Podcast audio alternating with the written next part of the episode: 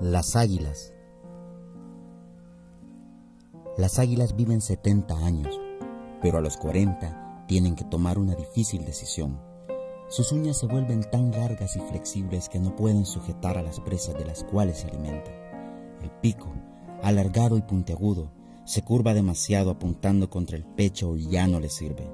Sus alas están envejecidas y pesadas en función del gran tamaño de sus plumas, y para entonces volar se hace muy difícil. Tiene dos alternativas, abandonarse y morir o enfrentarse a un doloroso proceso de renovación, que consiste en volar a un nido en las montañas cerca de la pared. Ya que está seguro, el águila comienza a golpear con su pico en la pared con mucha fuerza hasta conseguir arrancárselo Después esperará el crecimiento de un nuevo pico, con el que se desprenderá una a una sus viejas uñas. Cuando las nuevas garras comienzan a nacer, comenzará a desgarrarse sus desgastadas plumas.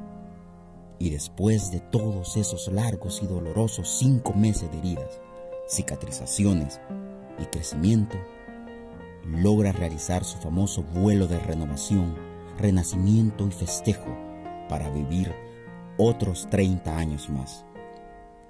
En nuestra vida para continuar un vuelo de victoria, muchas veces tenemos que resguardarnos por algún tiempo y comenzar un proceso de renovación. Debemos desprendernos de costumbres, tradiciones y recuerdos cuyo peso nos impide avanzar. Solamente libres del pasado podremos aprovechar el resultado valioso de una renovación siempre nos trae. Renovarse por dentro implica poner orden en el mundo mental desechando los recuerdos de acontecimientos frustrantes o dolorosos para quedarnos solo con experiencia de lo que aprendimos.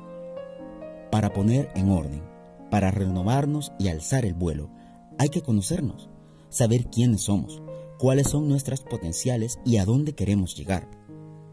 No hay necesidad de, de adaptarse al problema, existe la posibilidad de liberarse de él, pero el camino es un poco difícil, el camino es un desafío. Es una elección tuya. Sigamos la ruta de las águilas, siempre hacia arriba, siempre hacia adelante.